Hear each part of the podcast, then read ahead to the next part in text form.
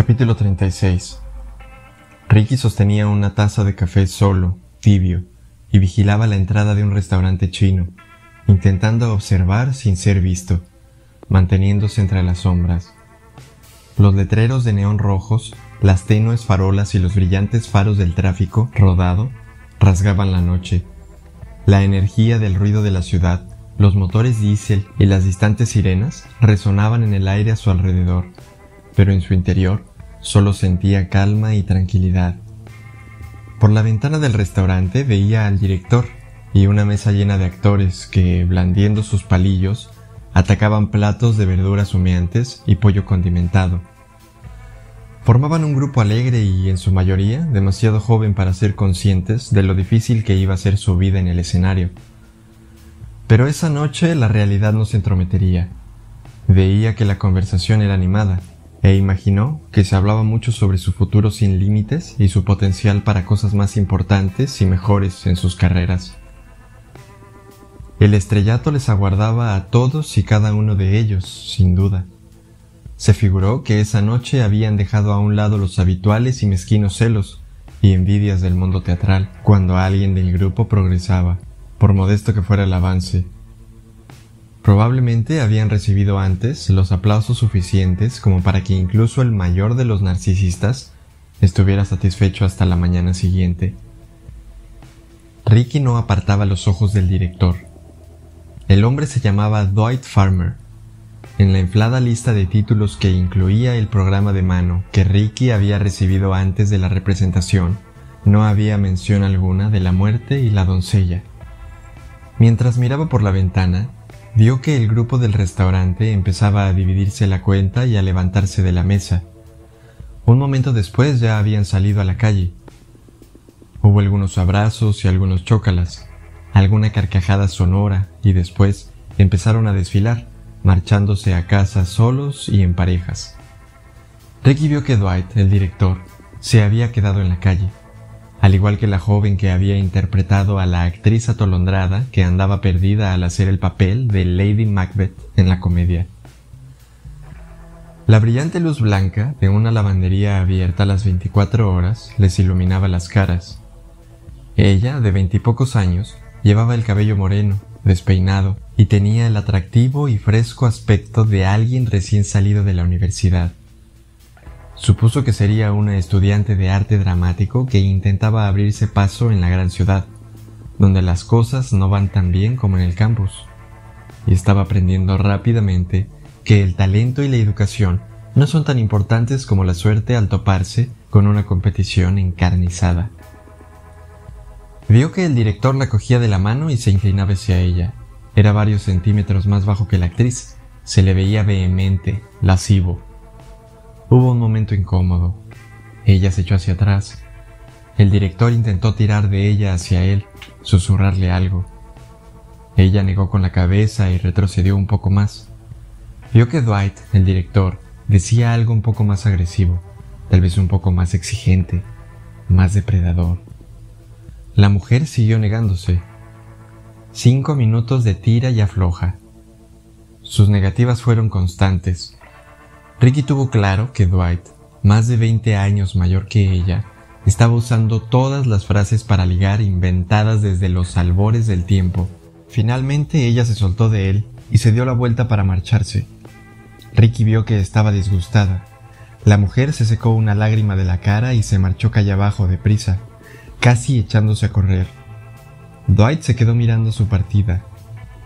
Bueno, esa seducción no ha salido como estaba previsto pensó Ricky. De modo que ni las palabras más dulces, ni las promesas, ni las amenazas veladas han sufrido efecto esta noche. El puedo hacer mucho por ti si tú haces un poquito por mí. No ha logrado su objetivo esta vez, ¿verdad? Seguía observando al director, quien a su vez contemplaba cómo su objetivo se le escapaba. Tenía el ceño fruncido. No costaba ver su rabia, incluso desde donde Ricky lo acechaba. Repasó las probables sensaciones que el director tenía y sonrió. Nada como un rechazo sexual semidramático y público para herir un poco el viejo ego, pensó. Tú eres más viejo, ella es más joven. Mala suerte, imbécil, Creo que puedo usar eso. Ricky recorrió el mismo camino que el director durante tres manzanas, yendo en paralelo con él por la calle, desplazándose desde el extremo de Chinatown hasta el límite de East Village. Cuando el director se detuvo, Ricky se quedó algo rezagado. Vio que empezaba a cruzar la calle con el semáforo en rojo y que después retrocedía hacia la acera. Frustrado porque no podía esquivar los coches, Ricky siguió esperando. El semáforo cambió el director empezó a cruzar en dirección a Ricky. Cuando Dwight estuvo a unos tres metros de la acera, Ricky salió de entre las sombras a toda prisa, como alguien que intenta llegar al otro lado antes de que el semáforo vuelva a cambiar. Pasó a medio metro de Dwight, moviéndose con la precisión urbana de un bailarín de salón del Renacimiento con la que está familiarizado cualquiera que haya cruzado alguna vez una calle concurrida de Manhattan. Después se detuvo, se volvió y dijo en voz alta Oiga, ¿no es usted Dwight Farmer, el director teatral? Habló con un falso acento sureño, con las suficientes vocales alargadas y entonaciones en sus palabras para ocultar quién era en realidad. No sabía con qué atención lo había escuchado Dwight por teléfono o si el mero sonido metálico del móvil barato escondería la relación, pero no iba a correr ningún riesgo. Dwight se detuvo en el bordillo cuando Ricky lo abordó. Mm, sí, soy yo. Me ha parecido reconocerlo, prosiguió Ricky, subiéndose a la acera cuando el semáforo cambió por fin y estrechando la mano del sorprendido director. Esta noche estaba entre el público del Access. Sí, creo haberle visto, asintió Dwight. Ricky lo dudaba. Bueno, aplaudía muy fuerte en la segunda fila. Era imposible que no me viera. Espero que le gustara. Una noche estupenda. Muy divertida, muy bien representada. La obra es suya, ¿verdad? Exacto. Es muy hábil con las palabras. ¿Le han hecho alguna crítica? Tengo entendido que el Times tiene previsto asistir. ¿Y el Time Out también? Seguro que sí, pensó Ricky con sarcasmo. Bueno, Estoy seguro de que les entusiasmará. Le pondrán cinco estrellas, dos pulgares arriba, se lo merece. Tendrá que estar en Broadway. Gracias. Ricky se acercó más. No había soltado la mano del director. Oiga, dijo, usando el tono de alguien que acaba de tener una idea genial. No hará voces en Obi y reconstrucciones para docudramas televisivos, ¿verdad? Un trabajo fácil, un pago seguro, quedaría bien en ese programa de mano y podría dar lugar a mejores oportunidades. Ricky sabía exactamente cómo reaccionaría Dwight el director. Sí, por supuesto, contestó Dwight. ¿Cómo ha dicho que se llama? Alex Franz, dijo Ricky sin titubear mientras seguía estrechando la mano del director. Era una inversión del nombre del difunto y famoso psicoanalista Franz Alexander, que escribió El complejo de castración y fue el pionero en el conocimiento psicoanalítico de la criminalidad. Me alegro de conocerlo, Alex. ¿Y su empresa? Mierda. No llevo ninguna tarjeta encima. Beer Productions, prosiguió, dándose unas palmaditas exageradas en los bolsillos para indicar que no llevaba esa inexistente tarjeta de visita. Verá, soy productor para un par de cadenas y siempre estoy buscando intérpretes versátiles y con talento. Gente que sabe escribir y actuar y que conoce cómo funciona un estudio de grabación y un plató cinematográfico. Por eso estaba en el teatro esta noche, a la casa, buscando talentos. Como esa joven que interpretó el papel de Lady Macbeth. Necesitamos una joven que no sea cara. Dijo con una pequeña carcajada. Cree que tiene lo que se necesita. Dwight esperó un momento antes de contestar, como si estuviera pensando en serio sobre la pregunta. Tiene unas dotes innatas para la comedia, dijo con altivez mientras negaba con la cabeza. Pero carece de experiencia y dudo que pueda interpretar emociones reales en un drama. Tiene que aprender el oficio. ¡Qué cabrón! pensó Ricky. Habría sido fácil para ti darle una oportunidad. No es extraño de que no se acostara contigo. Pero hace usted la clase de cosas que yo busco. Sí, respondió Dwight. Aunque me gustaría estar al mando de algunos elementos de la producción, como escribir sus propios diálogos. Dwight sonrió y asintió. Faltaría más, pensó Ricky. Por supuesto, dijo este. Tiene mucha más experiencia, ya está bregado. Habló de modo amistoso. Tal vez podríamos quedar y comentar lo que hago y ver si se ajusta su perfil profesional antes de que regrese a Atlanta. Atlanta salió de la nada. Por supuesto. El problema es que mi vuelo sale mañana por la tarde y tengo un par de reuniones por la mañana en Showtime y HBO. No puedo saltármelas. Son los peces gordos. Dejó caer con soltura las grandes cadenas por cable con sus enormes presupuestos para producciones. Y estoy seguro de que usted se encontrará muy ocupado, añadió. No es muy probable si estás trabajando en Off-Broadway, pensó. Dwight titubeó. Tal vez en mi siguiente visita, dijo Ricky. Supongo que será en los próximos seis meses. Le gustó ese detalle. Seis meses. Imaginó que en el mundo de las oportunidades teatrales de Nueva York, ese tiempo parecerían más bien seis años. Estaba disfrutando de todas esas mentiras. Veía cómo estaba picando en el anzuelo. Vivo media manzana de aquí, comentó Dwight. Quizá le gustaría subir. Bueno, no querría molestar, siguió mintiendo Ricky. Después de todo, es tarde. No es ningún problema. Soy un ave nocturna, aseguró Dwight. Seguro, pensó Ricky. Caramba, es muy amable por su parte. Y es una de esas casualidades profesionales realmente afortunadas, como lo de Lana Turner en la cafetería. Dwight sonrió al oír la famosa anécdota cinematográfica de los viejos tiempos. Coño, una taza de café estaría de fábula. A Lana le funcionó, ¿no? Soltó Ricky con entusiasmo. No me llevará más de un par de minutos exponerle lo que hacemos en nuestra empresa, y así podrá ver si es algo que le interese, dijo. Sígame, pidió Dwight.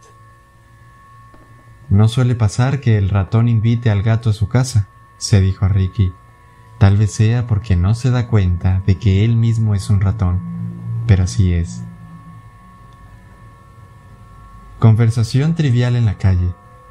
Ricky siguió mostrándose entusiasmado por la obra de aquella noche, soltando bromas constantes y sin sentido. El director pareció deleitarse con sus cumplidos. Es probable que haya olvidado que no han querido acostarse con él, pues la ambición sustituye muy eficazmente al deseo pensó. Siguió a Dwight escalera arriba hasta un piso de la primera planta. Ricky tuvo una sensación de déjà vu. El piso de Dwight tenía también una pared de ladrillos vistosos, carteles de teatro enmarcados, muchas fotografías a todo color de él en diversos papeles, desde uno totalmente maquillado para un papel de antiguo griego en un drama de Sófocles, pasando por uno ataviado con peluca y terciopelo para un Molière hasta otro con vaqueros y camisa en una obra de Tennessee Williams. Había un premio Ovi, galardón compartido por todo el reparto de una reposición de Pigmalión, junto a una fotografía de Dwight con Martin Scorsese y Robert De Niro. La fotografía insinuaba que eran amigos íntimos cuando era más probable que en realidad fuera un encuentro casual en algún acto oficial que ninguna de las personas realmente famosas y con talento recordaría. Ricky dedujo que el conjunto de las cosas expuestas tenía dos objetivos reforzar la exagerada autoestima del director e impresionar a cualquier joven actriz a la que llevara a su casa y esperara conducir hasta su dormitorio. ¿Qué tal una copita de vino? preguntó Dwight. Ricky se sentó en un sofá. Tinto, si tiene. Si no, blanco está bien. Lo que tenga abierto, respondió. El director le dio la espalda. Ricky había colocado su bolsa de viaje y la bolsa en la que llevaba las prendas de Godwill en el suelo. Metió la mano en la bolsa de viaje y colocó la semiautomática arriba, donde pudiera alcanzarla fácilmente. Dwight apareció con dos copas de vino tinto. Bueno, Alex, dijo, sentándose delante de Ricky, cuéntame un poco de lo que tiene en mente. Ricky se zambulló en un mar de invenciones. Verá, ahora mismo estamos preparando una serie de seis capítulos para una de las grandes cadenas por cable profundizando en un asesinato que tuvo lugar en el sur hace poco tiempo. ¿Ha estado alguna vez en Mississippi o en Alabama? No. Me muevo exclusivamente por la costa este y la costa oeste. Hice una obra de presentación en Nueva Orleans hace un par de años y no se llegó a poner en escena aquí. Pero puedo hablar con un excelente acento sureño, aseguró Dwight. Cuando estudié en la Lee Strasberg Acting Studio, siempre se hacía énfasis en la capacidad de interpretar a personas de cualquier parte del mundo.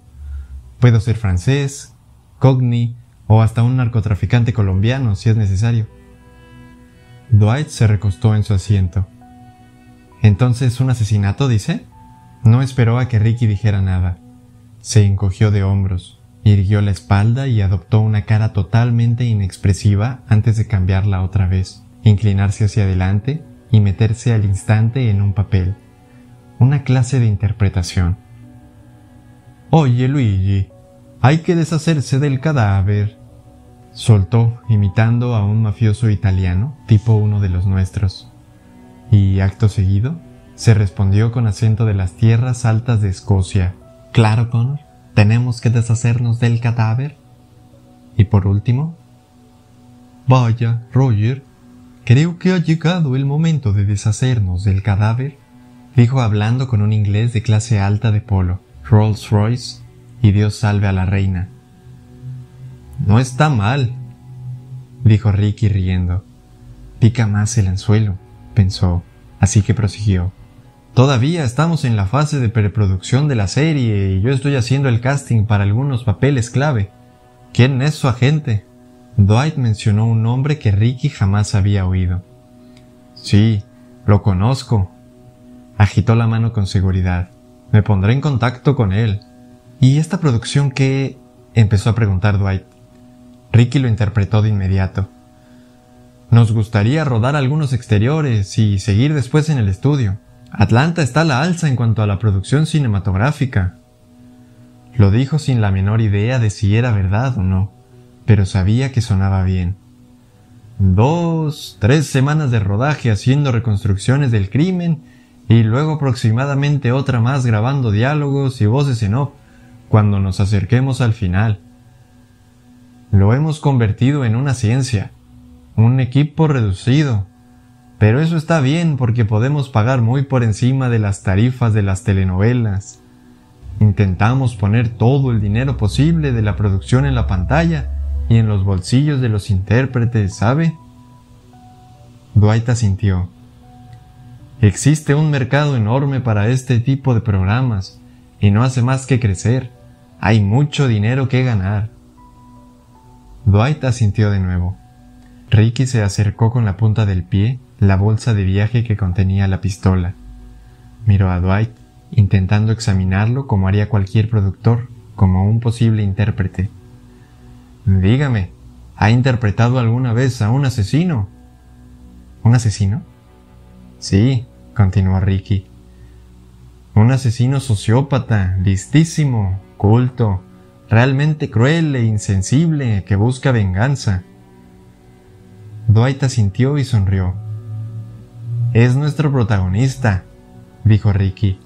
Sabía que estaba halagando la vanidad del hombre. Es el mejor papel de la producción. Un hombre más o menos de su edad y complexión. Claro que sí, dijo Dwight.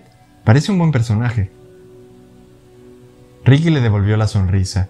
Se había pasado toda su vida adulta sonsacando información a la gente y esto no era distinto.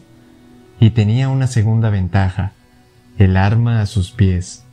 ¿Podría ponerme algunos ejemplos de asesinos que haya interpretado? prosiguió. Dwight pareció pensar un momento. Ah, titubeó. Bueno, Otelo, en un teatro de verano de Cape Cod, hace un par de años. El moro de Venecia era un auténtico asesino. Después hice de Clifford en Trampa Mortal de Ira Levin. Eso fue en el Teatro Berkshire. Tengo algunas copias de las críticas de las imágenes que usamos para anunciarlas si quiere verlas. Interpreté a un asesino en tres capítulos de Ley y Orden. Ricky echó la cabeza hacia atrás para mostrar simpatía. Todos los actores de Nueva York tienen eso en su currículum, dijo recordando lo que le había dicho la chica en el Teatro Repertory de la calle 13. Soltó una carcajada y Dwight hizo lo mismo. Desde luego, admitió. Y he interpretado dos veces a un asesino en serie en películas de casquería de bajo presupuesto, y otra más en una producción estudiantil en la Universidad de Nueva York. El chaval tenía un presupuesto de 200 mil dólares que le había conseguido su corredor de bolsa, por lo que quedó muy bien. Le fue bien en el círculo de festivales, y también he interpretado algunos asesinos para audiolibros, ya sabe, leyendo textos editados de modo que tienes que cambiar de inflexiones para diferenciar a los personajes. Eso es exactamente lo que estamos buscando, comentó Ricky con cautela. Alguien que pueda imprimir la personalidad de un asesino en cada palabra que diga. Como tú hiciste conmigo, pensó. Lo he hecho, dijo Dwight asintiendo con entusiasmo. Cuando acepto un papel, me documento y estudio muchísimo. Eso confiere autenticidad a cada frase. Hace poco tiempo. ¿De cuánto tiempo hablamos? preguntó Dwight pasado un momento. Ricky se dio cuenta de que estaba en una encrucijada. Podía seguir intentando sonsacar información a Dwight con preguntas indirectas o podía probar otro método. Examinó al director. Es falso, mentira, disimulará. No me dirá lo que necesito, pensó. ¿Ha interpretado alguna vez la muerte y la doncella? preguntó en voz baja. La cara del director reflejó sorpresa. ¿No? soltó, cuando lo cierto habría sido que sí. Creo que no me está diciendo la verdad, replicó Ricky. Con la misma tranquilidad con la que hablaba, se agachó cuidadosamente hacia su bolsa de viaje al instante tenía la semiautomática en la mano derecha apuntando a la cara del director. Ricky pensó que era como si el arma tuviera vida propia, y en aquel momento dejó de fingir y eliminó hasta el último ápice de Atlanta en su voz. Y debo decirle, Dwight, que soy partidario de la verdad. Este se quedó petrificado. Ricky notó que una creciente crueldad le recorría el cuerpo. Hola Jack, dijo con dureza. No nos habíamos visto nunca en persona, pero ya habíamos hablado antes.